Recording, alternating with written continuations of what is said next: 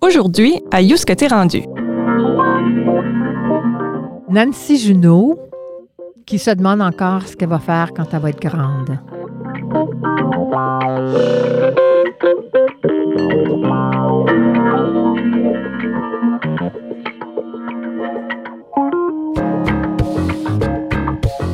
Franco-ontarienne d'origine et acadienne d'adoption, Nancy Junot possède un parcours impressionnant dans le domaine culturel et francophone. Excellente communicatrice, elle a su au cours de sa carrière mettre de l'avant son expertise en gestion, en animation, en planification stratégique et en organisation d'événements. Pendant cet épisode, Nancy Junot parle de son engagement en justice sociale, soit dans divers dossiers tels que le droit des femmes et des minorités francophones, ainsi que le financement des arts et de la culture. Pour ce dernier épisode de la saison 2 de You que t'es rendu, rejoignons dans les studios de Kodiak FM Nancy Junot au micro de Marc-André Leblanc.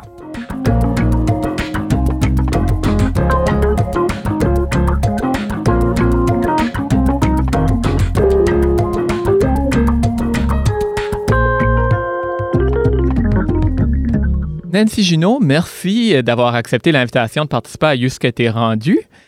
Euh, tu, es ici à Moncton, mais quand même, tu nous arrives de la péninsule acadienne. Merci de t'être déplacé aussi. On s'entend là que c'est la première fois dans l'histoire du podcast que tout pourrait arrêter à cause d'un accouchement. oui, parce que je suis à Moncton, parce que, entre autres, parce que ma fille euh, attend son, premier bébé et mon premier petit enfant. Donc, euh, je suis, comme on dit, en stand-by. En stand-by. ben, si jamais qu'on arrête, on reprendra ça plus tard dans une couple de semaines, euh, une fois que, que grand-maman aura eu le temps de, de rencontrer euh, le petit ou la petite qui s'en vient. Comment on se sent, là? Euh, il y a de la fébrilité dans l'air? Oui, il y a beaucoup de... Tu sais, ça me ramène, moi, en fait, à, Hmm. à, à mes accouchements et comment, tu sais, en, en fait, comment vite on oublie euh, que ça a été, que ça peut être difficile parce que ce qui nous, ce qui nous reste, c'est l'émerveillement de ce moment de la vie qui est, qui est vraiment unique.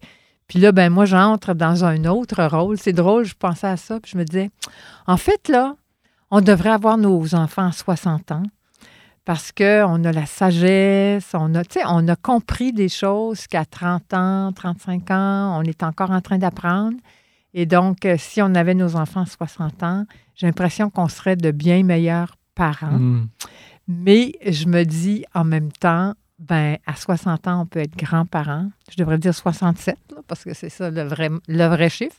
On peut être grand-parent, puis cette, euh, cet, cet apprentissage-là qu'on a fait, ben, on peut le partager avec nos petits-enfants. Puis je pense que c'est un peu ça, le, le rôle des grands-parents. Donc, j'ai très, très hâte de, d'entamer cette euh, phase-là de ma vie. Là. Excellent. Euh, on, ira à travers ton parcours et tout ça euh, tout à l'heure, mais une réalité que, et je sais que toi, tu es super impliqué dans, tout ce qui se passe dans la péninsule acadienne, dans, entre autres le comité euh, Réimaginons la péninsule acadienne, etc.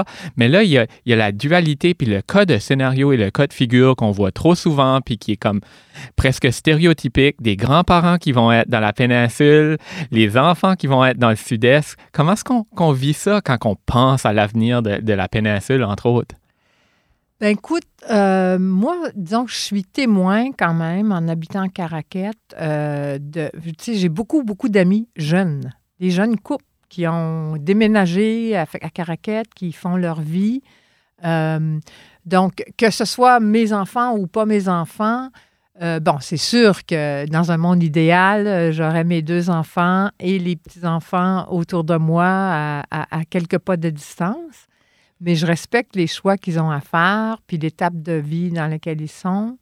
Puis, je ne désespère pas qu'un jour, euh, ils puissent revenir. Mais en attendant, je trouve qu'il y a quand même une effervescence. Euh, Je pense, par exemple, à Marie-Christine Haché, euh, qui s'est présentée au Parti vert euh, Mhm. à l'élection provinciale l'année passée, avec laquelle on a travaillé.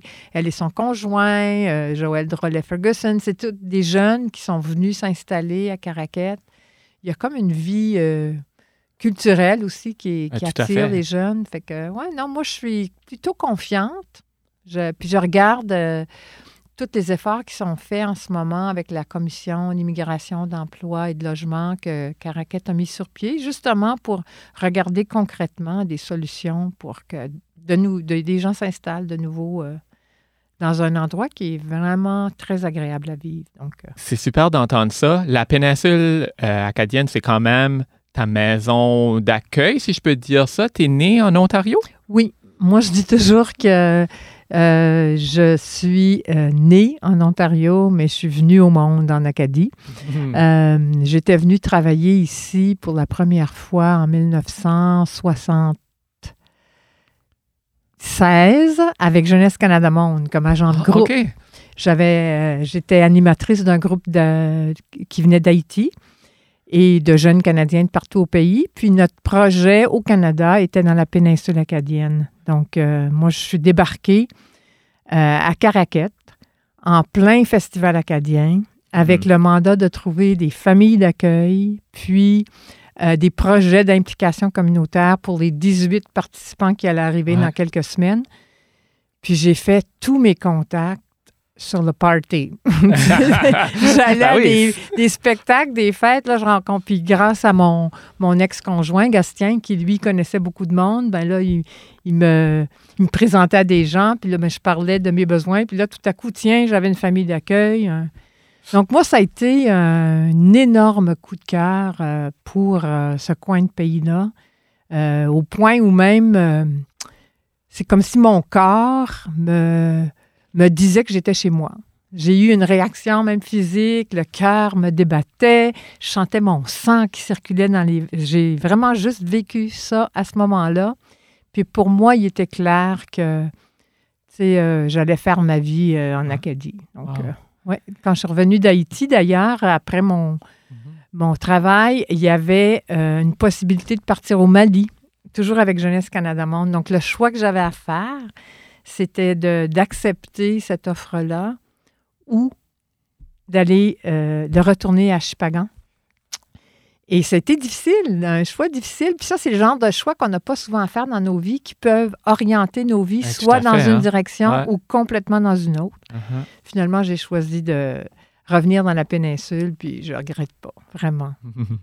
Je pense qu'on a une saison avec presque Jeunesse Canada Monde comme thème. Andrew Cregan, qui était ici euh, quelques épisodes passés, parlait qu'il avait rencontré sa conjointe comme ça. Puis là, c'est pour ça qu'il est à Moncton, puis blablabla. Donc, c'est un, un sujet récurrent presque euh, Ben, cette Puis ma saison-ci. fille est allée à Jeunesse Canada Monde euh, il y a quelques années, là, à Cuba. Pendant... Donc, oui, c'est un programme extraordinaire qui, Ouais.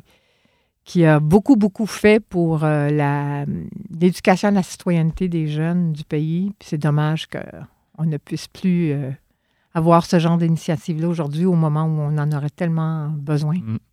Comment était Nancy étant jeune? Euh, sage? celle qui était tout le temps dans le trouble?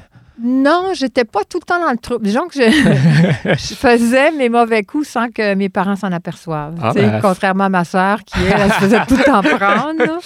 Euh, mais non, moi, j'ai eu. En fait, je me considère euh, privilégiée d'avoir euh, été jeune à cette époque-là. J'écoutais justement, il n'y a pas longtemps, les, le- sur Disney, là, les films Mhm. de McCartney, puis de, des Beatles, le- tout le, Mm, le oui. piétage des Beatles. Ouais. là, les puis j'écoutais ça, ces chansons-là, puis ça m'a replongé dans cette époque-là. Puis je me suis dit, my God, quel privilège d'avoir été, d'avoir eu cet âge-là à cette époque-là.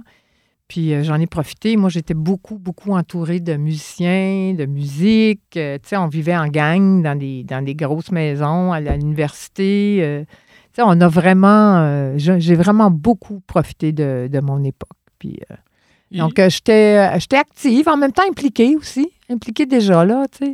Ça, ben, ça vient d'où ce sens de l'implication-là, du, du développement communautaire, du...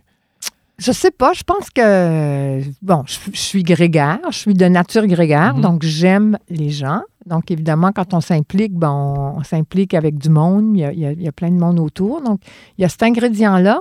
Il y a aussi, je pense, une propension à réagir à l'injustice.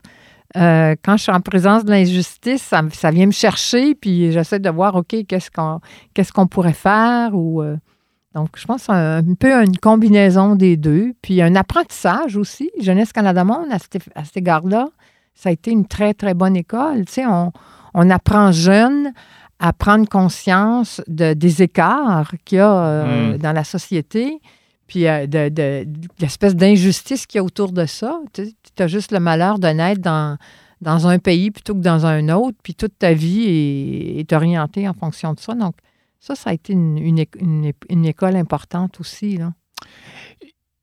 Il y aurait clairement, à t'entendre dire ça, eu possiblement un intérêt à s'impliquer dans le développement international, puis des, des trucs comme ça. Mais je pense que ta carrière a été beaucoup euh, orientée vers les communautés francophones. Mm. C'est- Est-ce qu'il y a eu un choix de faire ça ou est-ce que c'est juste de fil en aiguille qu'on qu'on en est arrivé là? Moi, je, je dis souvent que je me demande encore ce que je vais faire quand je vais être grande. Ouais, hein? Dans le sens que je je- j'ai pas un, un parcours de carriériste, j'ai pas planifié mes étapes. Ça a beaucoup été fait en fonction de rencontres avec des gens ou euh, de rencontres avec des enjeux qui m'interpellaient. Mais je dirais que les fils d'Ariane, si je peux me- m'exprimer ainsi, là, ça a été, il y a eu, oui, les langues officielles, euh, le dossier des- de l'égalité des, des genres. Ouais. Euh, j'ai été avec le Conseil consultatif sur la condition féminine. Il y a euh, eu aussi tout le, le militantisme autour du dossier des arts et de la culture, de comment faire en sorte que les, les- les activités culturelles et artistiques fassent partie du quotidien des gens. Puis, euh, en fait, plus récemment, là, euh, les- la cause cause environnementale qui me préoccupe beaucoup, d'autant plus maintenant que je vais être grand-mère, on dirait que ça donne tout un autre sens à, à- à cette démarche-là. On, on va en parler peut-être de ces quatre sujets-là. On va les prendre, les décortiquer un à la fois. Quand même eu une carrière impressionnante au niveau de, de tout ce qui est fédération culturelle, etc. Tu en parlais des arts, la culture. Qu'est-ce qui tes, tes, tes- tes grands souvenirs, tes, grandes, tes grands accomplissements, les choses dont tu es fier que tu as pu faire? À la Euh, Fédération en- culturelle? entre autres, oui. Ouais. Parce que ça, ça a été quand même un grand moment. Là. Mhm. Ben, à la Fédération culturelle, euh, c'était drôle parce que j'habitais à Caraquette à ce moment-là. Puis, un matin, au Café Phare, où j'allais euh, prendre mon café avant de me rendre, parce que je travaillais à l'époque comme directrice générale de la, la com- la Chambre de commerce et de la Corporation Centre-Ville. J'ai pris mon café, puis j'ai vu une, annonce dans l'Acadie Nouvelle qui disait Direction générale, Fédération culturelle canadienne-française. Puis, j'étais à cette époque-là comme à une étape où je me disais, ben, soit que je m'installe dans ce que je fais ici, ou si je veux comme poursuivre un peu plus loin, ben, il faut que je bouge. Puis là, je vois cette annonce-là, puis il y a eu comme une espèce d'éclair. On disait, waouh, ça, c'est pour moi. Après ça, le doute s'est installé, puis la remise en question. Mais j'ai appliqué, j'ai eu le poste. Mais ce que je retiens de ces années-là, ça a été. euh, la Fédération venait de signer avec le gouvernement fédéral ce qu'on appelle, puis qui c'est encore en, vie, ça, l'entente euh, multipartite à l'appui des arts et de la culture, qui engageait l'ensemble des, des ministères et des agences à vocation culturelle à, euh, honorer leurs obligations en vertu de l'article euh, 41-42 de la loi sur les langues officielles du Canada, donc de faire tout ce qu'ils pouvaient pour l'épanouissement des communautés. Fait qu'on a travaillé avec Radio-Canada, l'ONF, Téléfilm, le Centre national des arts, Patrimoine canadien, pour assurer que les artistes et les organismes culturels de la francophonie soient bien servis par ces institutions-là. Donc ça, ça a été vraiment... Puis on, on a réussi des choses Mhm. très intéressantes. Euh, c'était aussi l'époque où on entrait dans l'ère de euh, la, la programmation par résultat puis les indicateurs de rendement. Donc, on avait mené tout un exercice avec l'ensemble de nos membres pour apprivoiser euh, la planification stratégique puis tout ça. Donc, ça, ça les a outillés pendant un bon bout de temps. On avait aussi mis en place un grand projet national de mobilisation culturelle qui avait donné lieu à l'établissement d'un fonds d'appui euh, au développement culturel communautaire au niveau du pays. Donc, euh, ouais, c'était euh, des belles années avec une belle équipe, un beau réseau. Comment, comment tu trouves que les arts et la culture, le dossier des arts et la culture se porte aujourd'hui?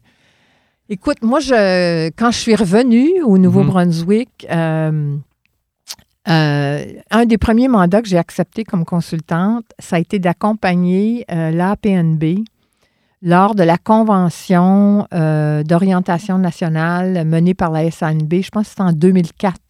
OK.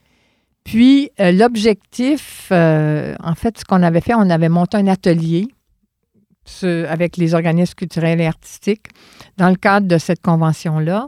Et de cet atelier-là est sortie la recommandation qu'on a ramenée euh, au, au forum, là, au grand forum à la, à la fin, euh, qu'il y ait des états généraux des arts et de la culture dans la société acadienne.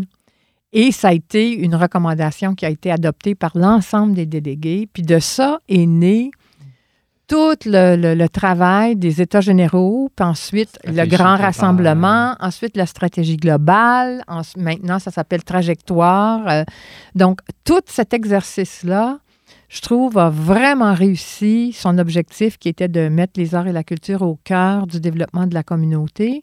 Parce que, puis ça, ça dure encore. Il y a encore des Mhm. retombées, il y a encore des tables de concertation en art, culture, éducation, en aménagement culturel du territoire avec les municipalités. Tu sais, ça fait encore des petits... Donc, je trouve que les arts et la culture se portent beaucoup mieux. Malheureusement, je trouve que les artistes ne se portent pas aussi bien qu'ils devraient se porter, compte tenu du rôle qu'ils jouent, du travail qu'ils font, des heures qu'ils consacrent. Je trouve qu'il y a encore un grand écart entre leurs conditions de, de vie et ceux de plusieurs autres travailleurs. Ouais. Puis la pandémie n'a rien fait pour aider ça. Bon, au contraire. Oh.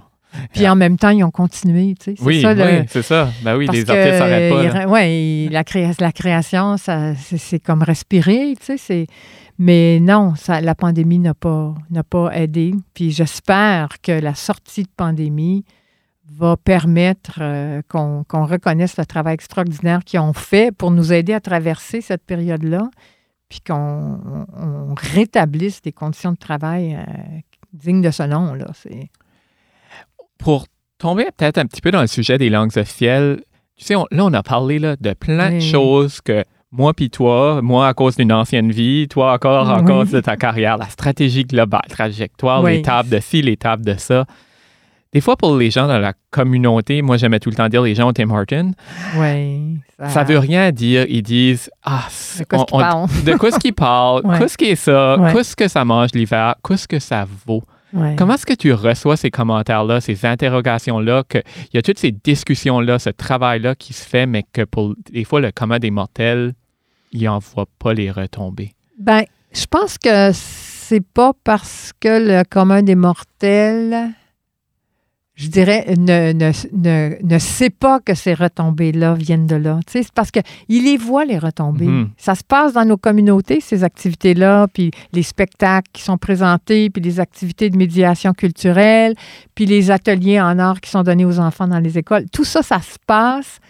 Et c'est pas parce que les gens sont pas conscients d'où ça vient qu'ils en bénéficient pas. Donc, moi, je me dis, bon, c'est sûr qu'on pourrait toujours mieux se servir en, faisant plus de promotion sur ce qui est fait, sur ce qui est dit, sur ce qui est conçu. Mais euh, ultimement, je pense que ce qui est important, c'est que les gens puissent en profiter. Puis ça, je le vois, là. Tu sais, je le vois. Donc, euh, Oui, non, il y, a, il y a plein de bons exemples Ouais. de projets qui, veut, veut pas, sont nés de ces rencontres-là, sont nés de Tout ces discussions-là, de ces initiatives, de ces tables, de ces Ouais. projets, de ces comités, euh, nommons-les Oui. comme qu'on veut. C'est normal Puis- que ça implique que ces gens-là. Tu sais, Puis, puis que difficilement, des fois, on peut dire de où est-ce que ça vient d'eux, mais c'est un petit peu de partout. Là. Ben oui, c'est Ouais. ça.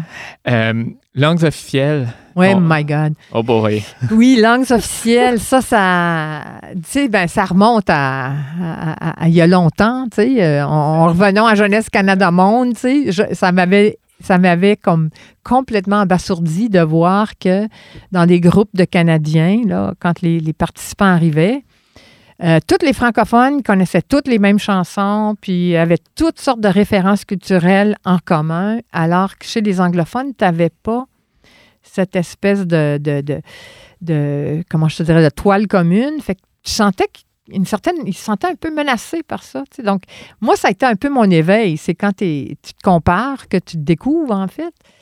Puis, euh, mais euh, après, euh, c'est ça, j'ai été sur la commission euh, sur les langues officielles qui avait le mandat de tenir des audiences publiques sur le rapport Bastarache-Poirier. Ça, c'était en 1980. euh, Ariane n'était pas née. 82 que ça a commencé. Et ça, a- duré quelques années. On, avait on avait finalement soumis un rapport avec des recommandations. Mais ça, ça a été... sais, on a fait le tour de la province, puis il y a eu des... Tu sais, je me souviens à Moncton, ici, on était dans, un, dans l'auditorium à l'université et il y avait plus de monde qu'on avait d'espace. Et euh, il n'y avait pas suffisamment d'appareils pour la, la- l'interprétation simultanée. Ouais. Donc, puis il y avait euh, des gens euh, très euh, prêts à, ben, disons, en colère, je dirais. là. Fait qu'on, moi, j'avais dit, écoute, on va, je vais traduire. Tu sais, je vais traduire, je vais faire la traduction simultanée au fur et à mesure. Puis, il y a quelqu'un, un anglophone qui s'est levé, puis il a dit, ben écoute, euh, pas besoin de traduire en, en anglais. Les francophones comprennent l'anglais, tu sais. J'avais répondu, soit je traduis pour tout le monde, ou je ne traduis pas pour personne. là. Tu sais, c'est comme... Fait que, tu sais, c'est... Je me souviens aussi au comité sur les langues... euh, au- J'ai été vice-présidente du conseil sur le statut de la femme, puis on était à une réunion du cabinet avec euh, des ministres là, de, de- de l'époque du gouvernement Hatfield, puis c'était au sujet des garderies. Et la présidente anglophone avait, comme on avait convenu, elle, elle dirait une partie en anglais et moi en français. Et dès que je me suis mise à m'exprimer, il y avait des ministres qui ne comprenaient pas français autour de la table. Et on a, tu sais, on sent tout de suite un espèce de mouvement sur les chaises qui fait whoop, il y a un inconfort. Puis là, je me disais, tu sais, là, là, je suis assise à une table, puis je suis la seule qui vit l'expérience de ce malaise-là. Mhm. Tu sais, euh, je suis ici en train de me demander est-ce que je vais parler français, puis au risque de ne pas me faire comprendre pour exercer mes droits, ou est-ce que je parle en anglais parce que le message que j'ai à dire est important? Je me disais, je suis la seule assise à cette table ici, aux prises avec cette question-là. Puis là, je me suis dit, si Ariane, ma fille, parce qu'à l'époque, j'avais que, que Ariane, euh, Raphaël n'était pas né, mais euh, si Ariane me demandait, maman, qu'est-ce que je devrais faire dans une situation comme celle-là, ma réponse, parle français. tu sais. Donc, donc, j'avais parlé français, il y avait eu cette espèce de malaise. Puis après ça, je me suis dit, j'ai parlé lentement, puis je chantais, c'était Nancy, je me souviens, Nancy Teed Clark. Puis elle a comme paraphrasé par la suite pour voir, pour assurer qu'elle avait bien compris. Puis, tu sais. Mais c'est ça, ça a été, c'est c'est comme à la fois un, un enjeu intime, euh, mais aussi, je trouve, un enjeu de société, d'égalité, de, de, de- que, que je trouve important. Là. Puis encore aujourd'hui, on voit que tout n'est pas réglé. Hein? Non, surtout pas. Euh, puis, puis je pense que c'est- intéressant la manière que tu le mets comme un, un enjeu intime parce que tout le monde le vit, veut, veut pas, d'une façon différente, cet enjeu-là, puis avec des réalités différentes, notamment dues à où est-ce qu'on est dans la province, voir où est-ce qu'on est dans Mhm. le pays, où est-ce qu'on travaille, euh, Ouais. la- notre situation familiale, etc. Donc, je pense que ça, ça crée souvent une difficulté d'aborder ces enjeux-là parce que tout le monde a une vision singulière de la question puis de, de Ouais. la problématique. Puis de... Puis un niveau d'aise ou de malaise, ou de, Mhm. tu sais, c'est- c'est chargé, là. Ah c'est des, ouais. c'est des questions qui sont chargées euh, émotivement, puis bon. faut Comme- le- Mm. Comment tu vois l'avenir dans ce dossier-là? En termes de langues officielles, écoute, euh, moi, je trouve que c'est, tu sais, de- selon mon observation, c'est souvent en lien avec le gouvernement qui est en place. Là, je trouve qu'on a une petite traversée du désert avec le gouvernement euh, qu'on a actuellement au provincial. Euh, J'ai plus d'espoir sur euh, des possibilités au niveau fédéral avec la révision en Mhm. cours de la loi fédérale sur les langues officielles.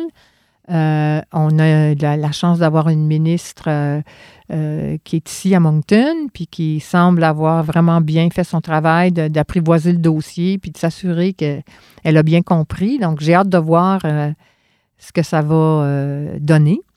Au niveau provincial, moi, je pense qu'on, je me sens un peu en pénitence. Pas juste dans ce dossier-là, dans beaucoup, beaucoup de dossiers, tant que ce soit au niveau de l'environnement, que ce soit au niveau de la, la, la- la façon de percevoir le développement euh, économique de la province. Euh, tu sais, je me sens un, un- un peu orpheline. là.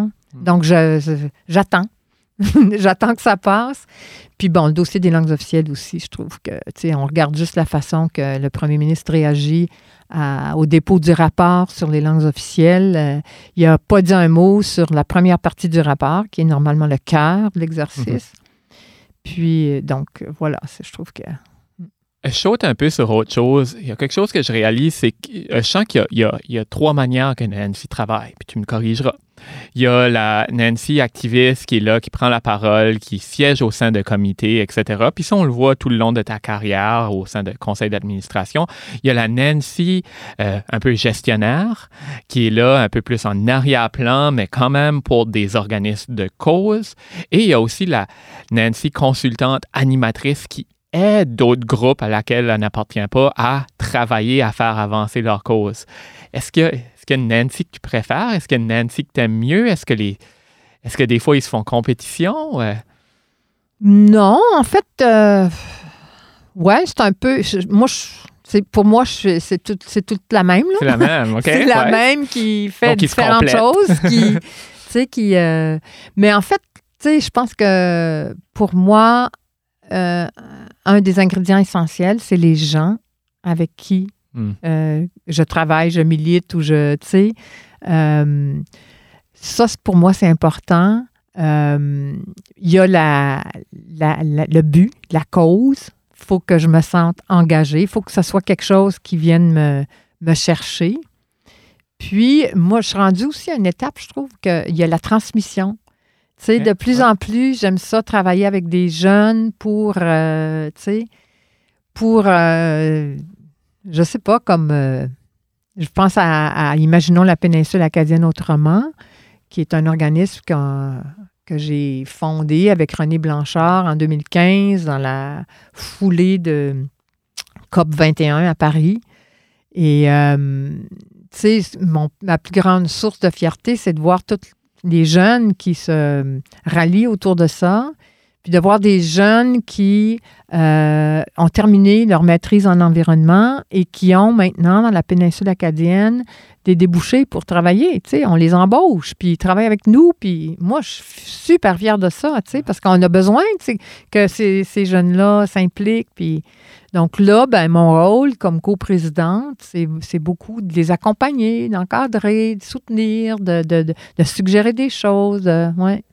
Euh, c'est clair que c'est super important. Tu en, mentionnais d'ailleurs en, début d'entrevue des gens, des, des, jeunes qui sont là dans, dans l'avenir de tout ça, mais toi, dans ta vie, est-ce qu'il y a, tu, tu parlais, c'est les gens avec qui tu travailles, qui te motivent beaucoup, etc.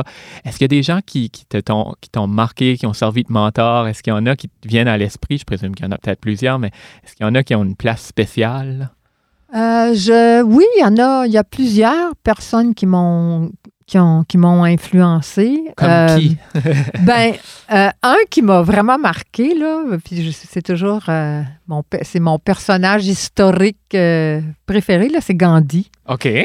J'ai toujours trouvé que, tu sais, je trouvais qu'il y avait le juste équilibre entre se tenir debout, mais sans sans violence. Tu sais, mm-hmm. ça, ça, ça, ça, ça, me parle beaucoup c'est qu'il y a une façon d'être euh, droit, d'être euh, euh, déterminé sans violence. Donc, mais sur un registre un peu plus intime, je dirais, il y a eu Patrick Watson, qui était président du conseil d'administration de Radio-Canada au moment où j'étais membre de ce conseil-là, là, dans, donc, pas Patrick Watson, le musicien. Non, Patrick Watson, euh, un ancien journaliste de Radio-Canada à l'époque. C'est vraiment euh, quelqu'un qui, qui m'a beaucoup marqué. Euh, je pense à, à, des femmes que j'ai eues autour de moi aussi, comme Lise Leblanc, ma collègue au travail à la FCCF. C'est quelqu'un qui m'a beaucoup marqué. Jacqueline Pelletier, une militante euh, franco-ontarienne est même allée en prison pour, parce qu'elle avait refusé de payer une contravention de vitesse euh, qui était rédigée juste en anglais. Euh. tu sais, des gens comme ça là, qui, qui, qui, se tiennent debout, puis qui, ouais, qui, mais qui, et qui obtiennent gain de cause finalement. Tu sais. qui font, qui font avancer les choses, il n'y a, aucun doute. Oui, oui, oui, tout à fait. Cause environnementale, tu as dit, c'est quoi qui, me vient de plus en plus? Pourquoi que ça prend plus de place? Pourquoi? Ben parce qu'à mon envie, c'est l'enjeu de l'heure, tu qui c'est l'enjeu qui transcende toutes les autres. Je veux dire, si on n'arrive pas à s'occuper sérieusement de ça, euh, il y a une menace, là, tu sais, euh, il y a une menace. Je sais pas si... Je j'ai vu un film euh, dernièrement, Don't Look Up, qui est un peu une parodie de. Tu sais, là, il, est question dans ce film-là d'une météorite qui va écraser la Terre dans six mois, là. Mais moi, j'écoutais ça avec la lunette environnementale, puis je trouve qu'on vit un peu la même chose autour de ce dossier-là. C'est comme si tout le monde sait que la menace est là, mais que les mesures qui sont prises ne sont pas à la hauteur. Tu sais, donc, euh, puis bon, maintenant que je vais être grand-maman, c'est ça vient me chercher à un autre niveau aussi. Tu sais, je me dis, euh, qu'est-ce qu'on leur laisse, là? Tu sais, qu'est-ce qu'on qu'est-ce qu'on leur laisse? Est-ce que ça passe par les, les, grandes mesures ou ça passe par les, les, petites initiatives? Ou... Moi, je pense que ça passe par les deux, tu sais. Sauf que je trouve que quand les grandes mesures ne sont pas au rendez-vous, ça démobilise beaucoup les gens de faire les petites mesures. Tu sais, c'est, c'est, tu faut que ça nous vienne de nos leaders, de nos mm. instances décisionnelles. Il faut qu'il y ait des mesures euh, importantes qui soient prises à ce niveau-là.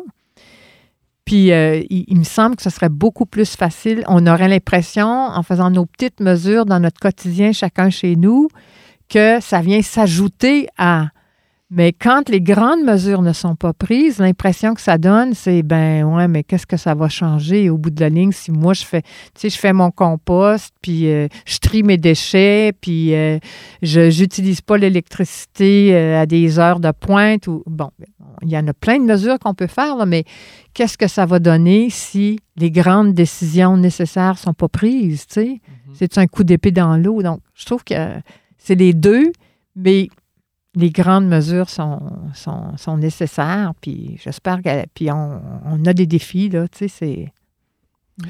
Avec tout ça, bien sûr, je pense que quand on s'avait donné les quatre sujets, il y a le, sujet du féminisme.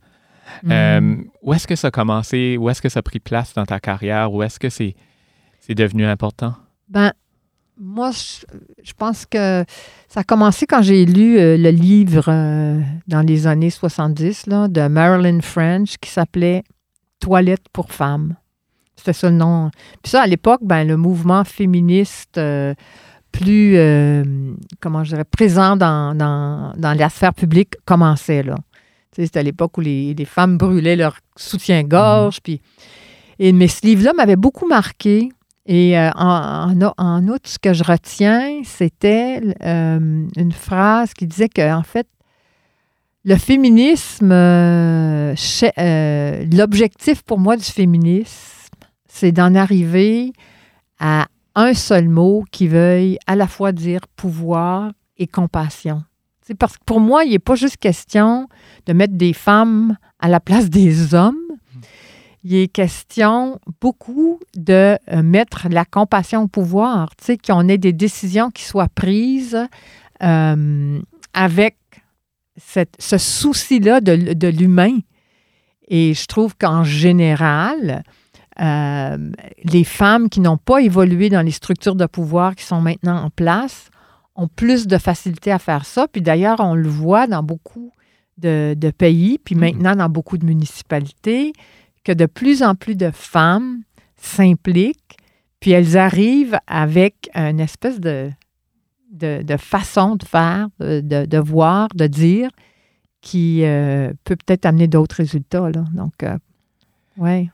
Donc, c'est rare que je fais ça avec mes invités, que qu'on discute de différents sujets comme ça. Oui, du coq à l'âne, un peu comme mon, un peu comme mon, comme mon parcours. Ben, c'est ça, je pense que tu as un parcours unique qui, qui, qui malgré tout, puis tu l'as dit toi-même, se lit. Euh, qui, il y a un fil d'Ariane dans tout ça. Il y a, l'intersectionnalité, pour utiliser euh, presque un, terme féministe. Euh, quand tu regardes tout ça, une, question que je pose peut-être trop souvent dans mes podcasts, qui est peut-être un peu quétaine, mais que je pense qui est quand même importante quand on, regarde par en arrière, est-ce qu'il y a des regrets dans ce parcours-là? Des regrets. Hmm.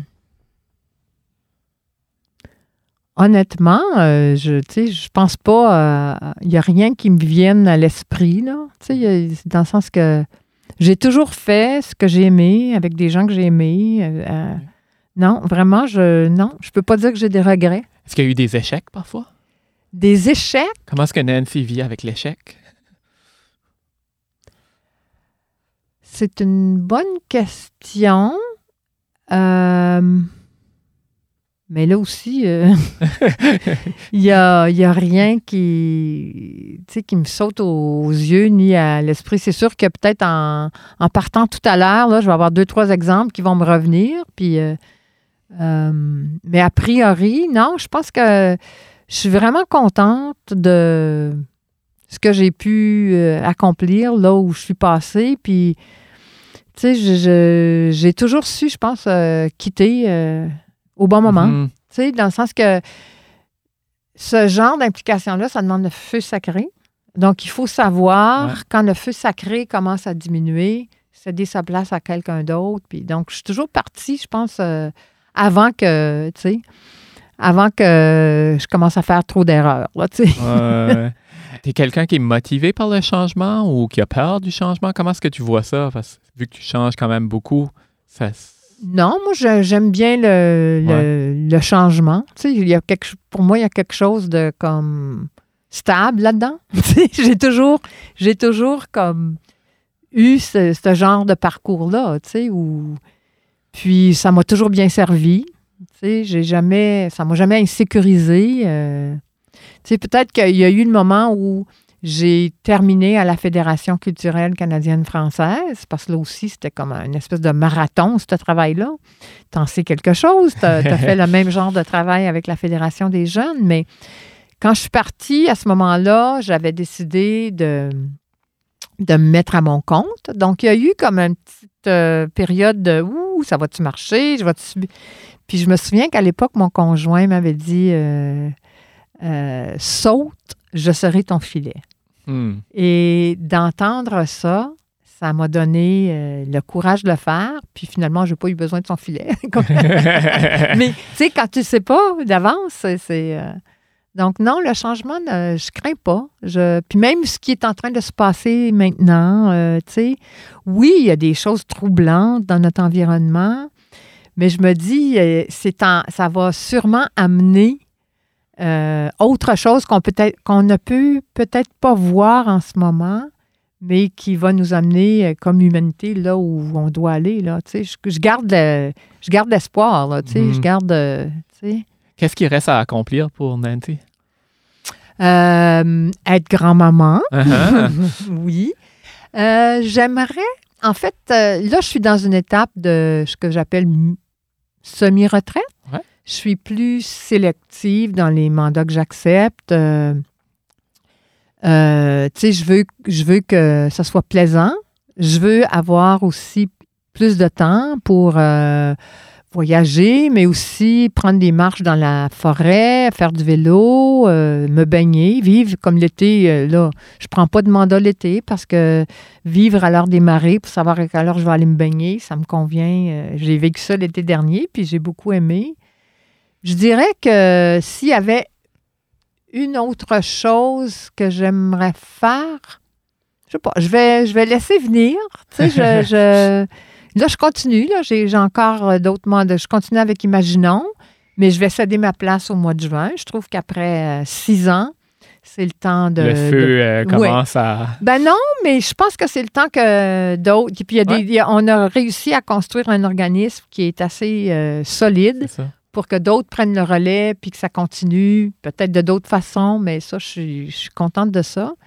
Euh, pour le reste, je vais, je vais laisser venir. Là, tu sais, c'est.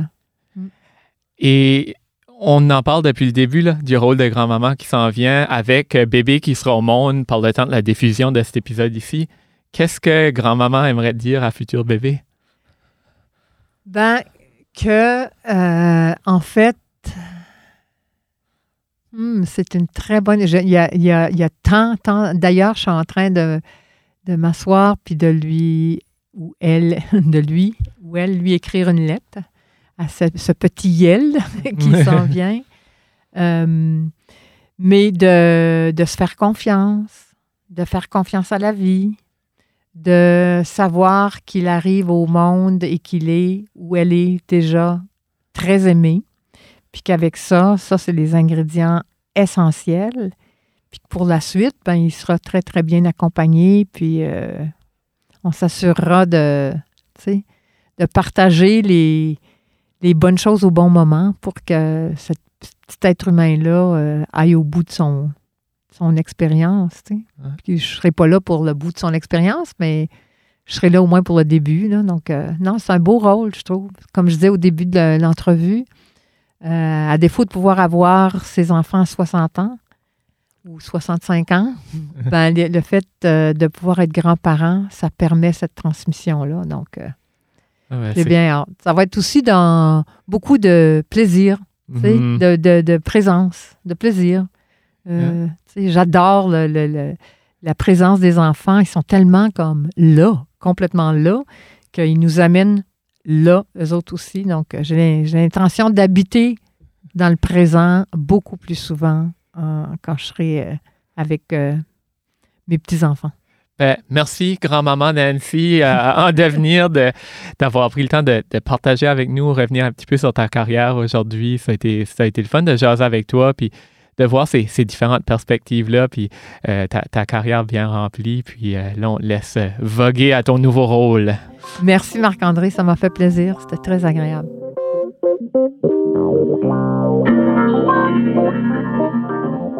Voilà tout le monde, c'est ce qui complète cette saison 2 de You que t'es rendu. Merci énormément à vous, gens du public, d'avoir été à l'écoute pendant cette deuxième saison. Ça a été un énorme plaisir pour moi de produire ce podcast, cette deuxième saison de You que t'es rendu. Mais ce travail, il ne se fait pas seul. Un merci tout spécial à Karine Pelletier qui euh, donne sa voix au podcast. C'est sa voix que vous entendez en début d'émission qui lit les bios de nos invités. Merci beaucoup Karine d'avoir prêté ta voix à ce projet. Également sur un point de vue visuel, merci à Lisa Leblanc qui est la créatrice de l'image originale, la couverture principale du podcast. Oui, oui, c'est la même Lisa que vous connaissez, euh, qui d'ailleurs fait paraître un album en mars euh, 2022, donc euh, allez écouter ça. Aussi, à chaque épisode, vous voyez une œuvre incroyable de nos invités, une illustration de nos invités. Ça, c'est produit par Joël Martin, qui fait un travail énorme pour imager euh, les podcasts euh, à tous les deux semaines. C'est un plaisir de collaborer avec Joël et de recevoir ses œuvres. Merci beaucoup, Joël. Pour ce qui en est de la musique, merci énormément Andrew Cregan euh, d'avoir prêté la pièce Smiley B et C tirée de l'album Handiwork 3. Andrew est un des invités de la saison 2 de You que t'es rendu, donc si vous n'avez pas encore écouté cet épisode, euh, personnellement, c'est un épisode que j'ai beaucoup aimé réaliser, donc euh, allez écouter ça. De plus, un merci spécial aux amis de Kodiak FM qui prêtent leur studio et leur équipement pour l'enregistrement de ce que t'es rendu. C'est une grosse portion de produire un podcast, donc merci beaucoup euh, de nous accueillir si chaleureusement. Et en dernier, un merci tout spécial aux 10 personnalités qui ont voulu venir euh, participer à t'es rendu, partager leurs histoires, partager leur parcours, nous rappeler des beaux souvenirs et s'ouvrir euh, au micro de t'es rendu. C'est un énorme privilège, c'est un énorme honneur pour moi d'avoir la chance de discuter avec ces invités et j'espère que vous l'appréciez, vous, auditeurs et auditrices de t'es rendu. Donc encore une fois, merci d'avoir été à l'écoute de la saison 2 de que t'es rendu. Vous venez d'écouter un épisode de que t'es rendu avec à l'animation Marc-André Leblanc. Pour ne pas manquer d'épisodes, assurez-vous de vous abonner sur Apple Podcast, Spotify ou votre lecteur de podcast préféré. You ce que t'es rendu est aussi diffusé sur les ondes de Kodiak FM les jeudis à 18h. Vous aimez cet épisode et vous voulez appuyer le projet? Faites un don au yousqueterrendu.ca. Pour découvrir d'autres podcasts acadiens, visitez acadipod.ca.